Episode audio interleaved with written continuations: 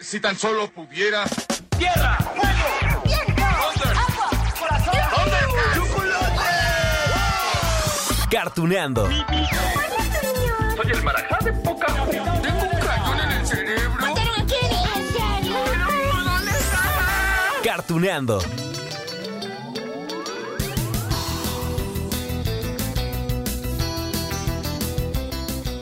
Hola amigos de Cartuneando. Uh, espero que, que no se asusten con los fantasmas. Pues porque el fantasma que les presento hoy es muy amigable. Bueno, es más, justo así se llama la serie animada que vamos a recordar, es decir, Gasparín, el fantasma amigable. Y por allá de los años 50 sonaba así, escuchen. Ahora tú, Gasparín. Gasparín, ¿dónde estás? Mi lema es, sé amigable con todos y así vivirás mejor. Gasparín. Eh, Quiero, eh, quiero amable para tener muchos amigos. ¡Guau! No, hombre, es que sí, sí suena antiguo, ¿no? ¿Cómo no? Si esta serie animada se estrenó en 1950, duró nueve años. Pero miren, antes de adentrarnos a- a esta caricatura, les tengo que comentar que para ese entonces, 1950, Gasparín ya era conocido por el público porque nuestro amigo fantasma ya había hecho acto de aparición. Ah, como los fantasmas, ¿no? En tiras cómicas, en dos, tres cortometrajes. Bueno, miren, la historia está así. Nos tenemos que remontar a 1939. En aquel entonces, un joven estadounidense llamado Seymour Reid, quien se convertiría más tarde eh, en un escritor famoso, ¿no? 80 libros, un montón de, de publicaciones. Bueno, trabajaba 1939, recuérdenlo, como guionista de los dibujos animados de Popeye y de la pequeña Lulú. Lo que me recuerda que ya hablamos de Popeye, pero no de la pequeña Lulú, así que próximamente, amigos de Cartuneando. Bueno, la mente de este cuate, Seymour Reid, era muy creativa, ¿no? Así que, pues dio paso a un personaje que era el fantasma de un niño. Ah, pero ese fantasma no daba miedo porque era amigable. Seymour le contó esta idea a uno de sus amigos, a un cuate que se llama Joe Oriolo. Bueno, se llamaba porque ya murió también. Él era dibujante y entonces surgió así el aspecto de Casper, bueno, de Gasparín. Digamos, la personalidad pues ya la había mm, escrito, ya la había manifestado Seymour Reid, pero Joe Oriolo, que era un dibujante, pues dijo, ah, pues mira, así como me lo planteas, yo me lo imagino más o menos así. Y entonces surge la idea de Gasparín. Esta idea en realidad era para un libro, ¿no? Un libro completito con el fantasma. Pero eran, ah, eran años muy difíciles. Se atravesaba la Segunda Guerra Mundial y estos hombres se tuvieron que enlistar en el ejército. Así que Oriolo, ¿qué creen que hizo? ¡Ah! Pues vendió los derechos de Gasparín nada más y nada menos que a los Famous Studios Paramount Pictures. ¿Y saben? ¿Saben cuánto recibió nada más por eso? 175 dólares. ¡Ah!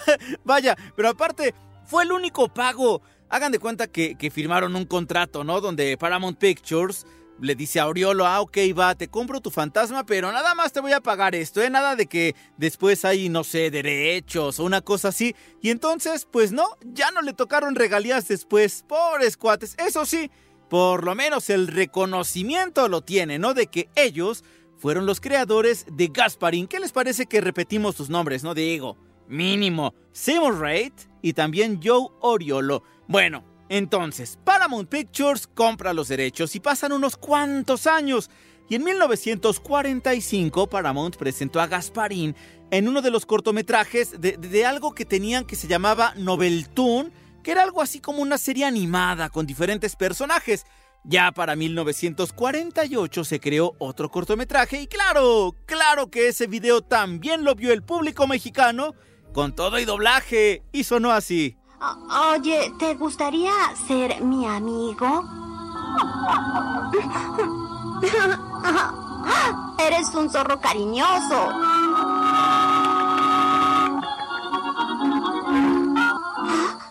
¿Quieres jugar conmigo? ¡Oh, qué bien! Bueno, ya hablaremos al ratito del doblaje porque ahorita les tengo que contar ah, un par de puntos, ¿no? El primero es que la idea original de Gasparín era pues un tanto diferente al que se mostró en esos primeros cortometrajes y que fue la imagen que finalmente pues se ha desarrollado hasta ahora. A ver, en la adaptación de dibujos animados, Casper es un fantasma, es el fantasma de un niño con acento neoyorquino porque vivía en una casona encantada acompañada por otros fantasmas adultos, ¿no? Ah, esos fantasmas, los adultos, se divierten asustando a los vivos. Digo, se supone que eso es lo que hacen los fantasmas, ¿no? Claro que Gasparín era diferente, porque lo que quería en realidad era tener amigos, amigos vivos. Lo malo es que por su naturaleza fantasmagórica, quien lo ve huye. Al principio, bueno, conoció unos animales, que sea un gallo, a un topo, un ratón, un gato. El ratón, por cierto, se llamaba Herman. Y a un grupo de gallinas, pero todos corrían al ver a un fantasma. ¡No! Yo no puedo asustar a la gente. Ay, si pudiera encontrar un amigo.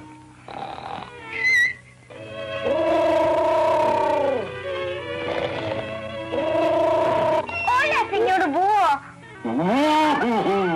¡Un! Aquellos primeros cortometrajes resultaron tan divertidos, amigos, que bueno, así es como llegamos a la década de los años 50. Precisamente por esos años fue que se transmitió esta serie bautizada como Gasparín, el fantasma amistoso, o, en algunos lugares, Gasparín y sus amigos. Fueron nueve años de éxito también, o sea, ya habían visto en los primeros cortometrajes que pues era un personaje que, resultaba familiar, que el público sí se mostraba encantado con él y entonces dijeron vamos a hacerle una serie y resultó exitoso, ¿no? Bueno, además del niño fantasma, claro que fueron creados otros personajes para dar mayor estructura a cada uno de los capítulos y así conocimos a la pequeña Audrey, que es una niña que acepta ser amiga de Gasparín. Ay, al primo de Herman, que también era un ratoncito, ¿no? Al gatón, a Cuervo. Ay, a Huey también, que era un pato bebé. A ver si se acuerdan de ellos. El pequeño bebé irá a pescar contigo, querido. No dejaré que me eches a perder el día siendo de niñera de Huey. Es mi día de pesca y voy a ir solo, ¿oíste? Solo, solo, solo. Huey va de pesca, Huey va de pesca. Ah, y todo fuera que en esta vida tuviéramos solamente amigos, ¿no? Y momentos divertidos, momentos difíciles. Ay, pero la realidad es que también hay situaciones difíciles, personajes que no son los más agradables. Y entonces, en esta serie, pues también conocemos a los oh, tíos, a los tíos de Gasparín, que son tres fantasmas adultos, que más bien son burlones, ¿no? Tratan muy mal a nuestro amigo, lo golpean, lo tratan como, como un verdadero esclavo, le espantan a sus amiguitos. Bueno, son los bravucones que a veces nos topamos allí en la vida, ¿no? A ver, son ellos, escúchenlos. Eh, Quiero, eh, quiero ser amable para tener muchos amigos. ¿Oyeron eso? ¿Quiere tener amigos?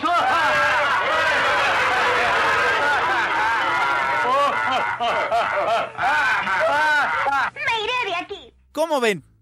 Son mala onda, ¿no? Sí, algunas veces por allí, o la mayoría de las veces, pues miren, sí querían eso, ¿no? Espantar a los amigos de Gasparín, eh, arruinarle su deseo de, de que tuviera amigos humanos. Ah, sí, digamos, Gasparín la pasó mal. Probablemente estos personajes pues son los que más recordamos de la serie porque pues eran los que salían en casi todos los capítulos, los que le hacían la vida imposible a Gasparín y claro que tenían nombre, Látigo, Tufo y Gordy, esos tíos incómodos, ¿no? Como muchos de nosotros pues también tenemos tíos incómodos, yo por ejemplo unas tías, bueno luego les, les platico, miren, en el caso de Gasparín hablaban de lo extraño, estos tíos, esos eh, tíos incómodos, Látigo, Tufo y Gordy, eh, se la pasaban burlándose, ¿no? De que era muy extraño Gasparín, que era muy tímido, que era buena gente y que cómo era posible que hubiera un fantasma buena gente. ya después se mostraban un poco más sensibles. Y, y decían que ellos realmente lo que ellos querían pues era instruir a Gasparín como pues para ser un buen fantasma y que no estuviera sufriendo pues porque los humanos le iban a huir. Eso dijeron ellos en algún episodio. Querido Santa Claus, quisiera tener un amigo para Navidad. La Navidad es época de amistad y de buena voluntad. De amistad y de buena voluntad.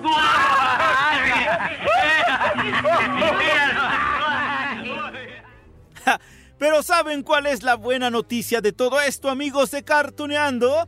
Que bueno, el que persevera alcanza, claro. Y lo que logró Gasparín fue tener amigos humanos. Bueno, por lo menos en el caso de Wendy, que era una brujita.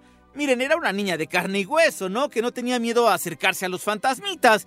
Y, y eso sí, Wendy también se sentía un poco identificada con su amigo Gasparín, porque ella también tenía tías Gasparín tenía tíos, ella era con tías gruñonas y amargadas, también eran brujas, y decían, según ellas, que los fantasmas y las brujas, pues no podían ser amigos y esas cosas, ¿no?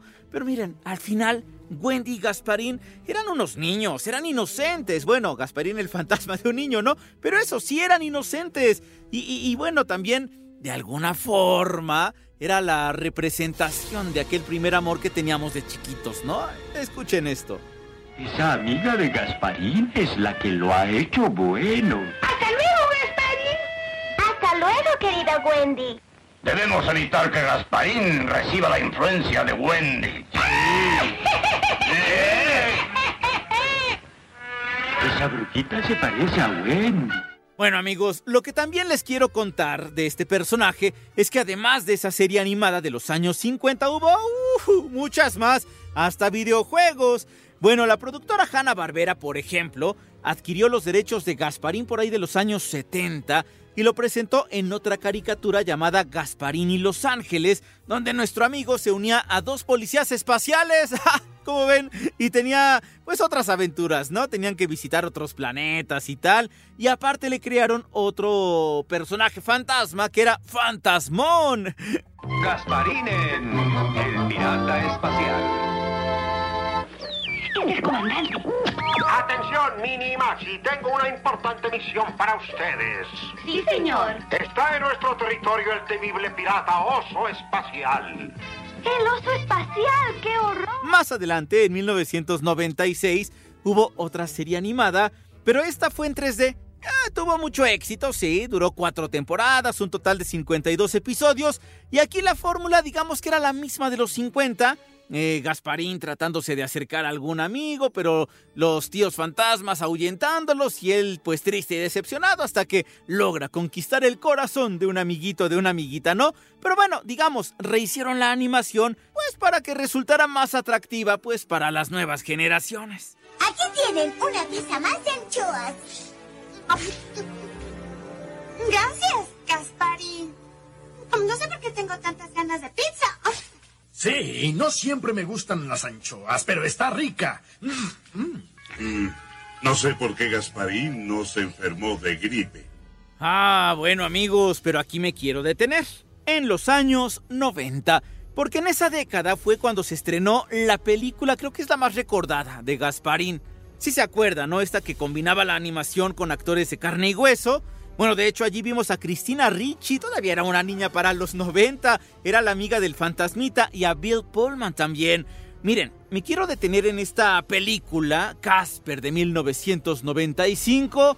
Uf, porque creo que nos regaló un montón de detalles sobre Gasparín. Por ejemplo, ¿cómo era su vida cuando era un niño? ¿Por qué murió? ¿Quiénes eran sus papás? ¿Por qué continuaba en este plano y no se había ido al más allá? Uf, cuántas preguntas y cuántas respuestas, cuántas revelaciones. ¿Lo recuerdas? Esto es... Y... Yo lo conozco. Yo tenía cinco dedos. ¡Lo recuerdo! ¡Choco!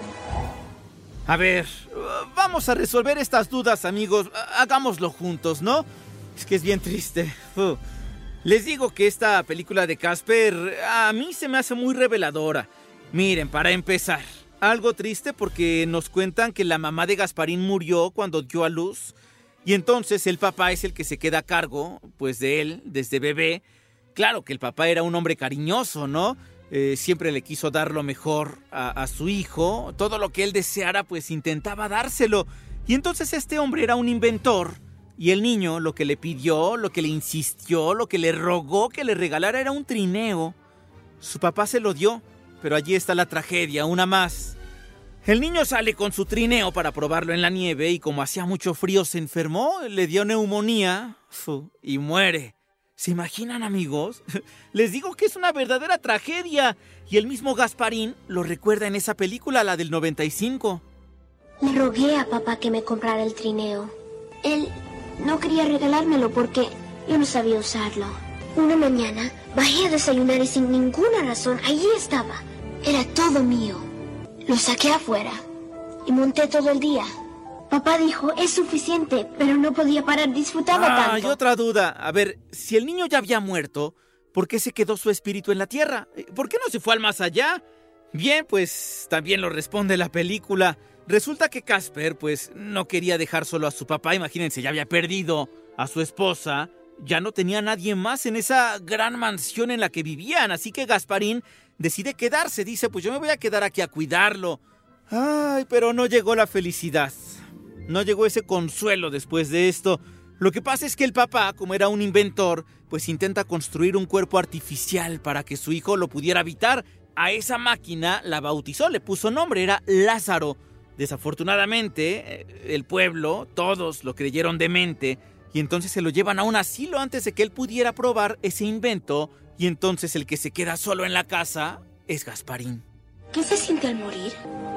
Es como nacer. Ahora me acuerdo que no fui a donde debía haber ido. Yo me quedé aquí. Así papá no estaría solo. Misteriosa actividad en Whipstaff. El padre inventa la máquina de resucitar para revivir a su hijo. McFadden declarado demente. ¿Es tu padre? Triste, ¿no? Uf.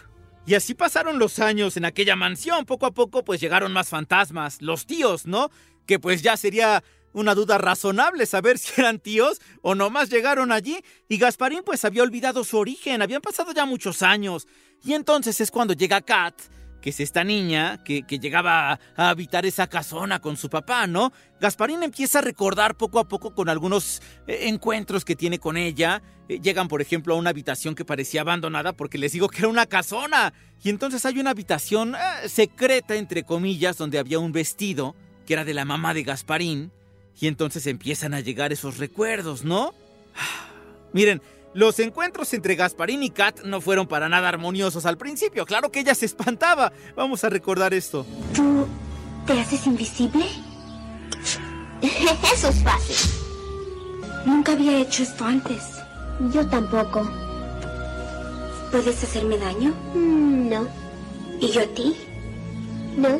¿Cómo ven amigos de Cartuneando? ¿Quién pensaría, no? Que detrás de Gasparín, de este personaje que todos pensamos que era feliz y que surgió desde los años 30, pues había una historia triste, una historia entrañable.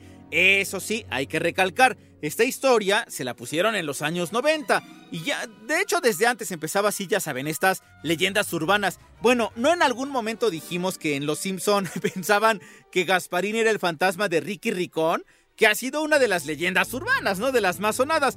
Digamos que le han intentado poner nombre, apellido a Gasparín, historia y tal, pero ya bien plasmada en esa película de los años 90 y, vaya historia, o sea, qué triste. Pero bueno, justo por eso, amigos de Cartuneando, es que le dedicamos el capítulo especial de hoy. Pero no nos podemos recordar sin que les platique rápidamente sobre el doblaje que recibió, particularmente la serie animada de los años 50. Vaya datos interesantes, amigos. Miren, Gasparín, este fantasma amigable, le dio voz Silvia Garcel. Eh, todavía vive, sí, por supuesto. Silvia Garcel ya no se dedica a esto del doblaje, pero claro que vive. Es hermana, claro, de nuestra gran amiga Rocío Garcel. Miren, Doña Silvia ha interpretado, por ejemplo, a la reina Negerenia en Sailor Moon eh, Super S. Ha interpretado un montón de personajes, pero digamos de los más emblemáticos justamente es Gasparín. Y después, ahorita les platico, porque más bien les voy a comentar que en aquel doblaje, en el primerito, ¿saben quién participó también? María Antonieta de las Nieves. Sí, en serio.